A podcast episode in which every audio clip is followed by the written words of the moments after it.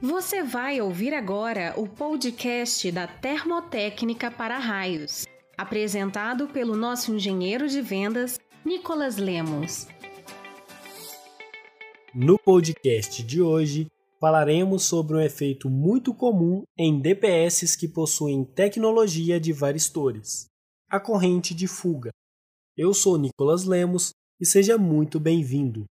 Protetores construídos a partir de uma pasta de óxido de zinco, os chamados varistores, são os mais comuns e populares no mercado. Seu funcionamento é bem simples. Ao detectar um aumento na tensão da rede, os grãos de óxido de zinco vão se alinhando até fechar o circuito com a terra, desviando o surto por esse caminho. Quando a tensão volta às condições normais, os grãos voltam a ficar desalinhados e abrem o circuito elétrico. Dentre suas inúmeras qualidades, a principal é ter uma boa capacidade em desviar surtos elétricos ao mesmo tempo em que evita grandes diferenças de potencial nos terminais do equipamento.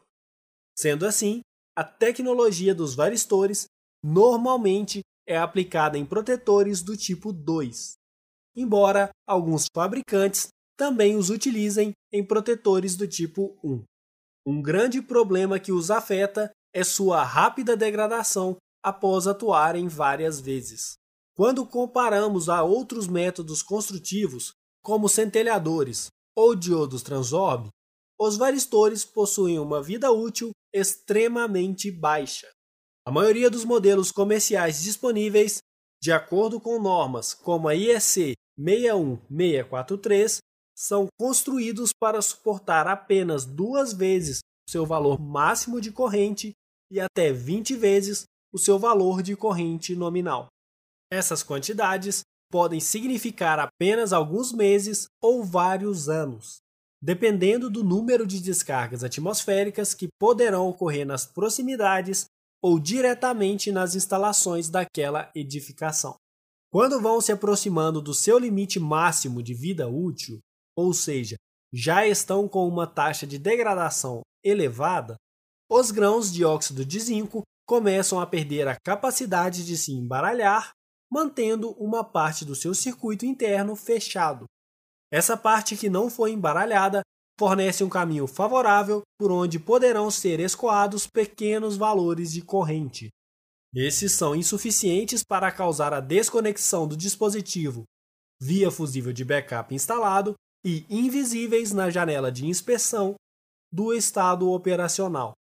Isso ocorre porque o alerta sobre falha somente ocorrerá quando o dispositivo térmico em seu interior proporcionar a desconexão do circuito.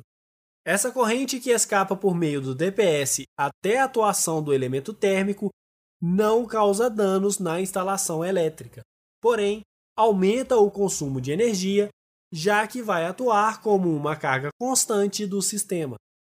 Para instalações com muitos varistores instalados, esse consumo pode representar um aumento significativo na conta de energia. A melhor maneira de evitar esse problema é optar por varistores de alta tecnologia, como o DenGuard ACI.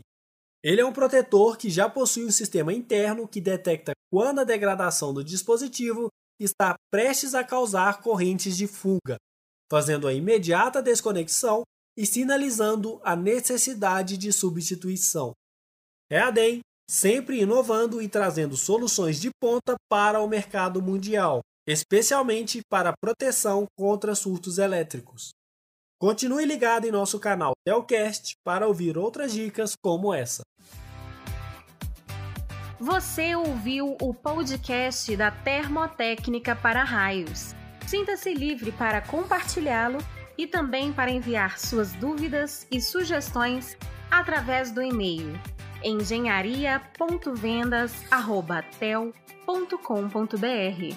Não deixe de conferir o nosso site e redes sociais para se manter sempre atualizado em SPDA.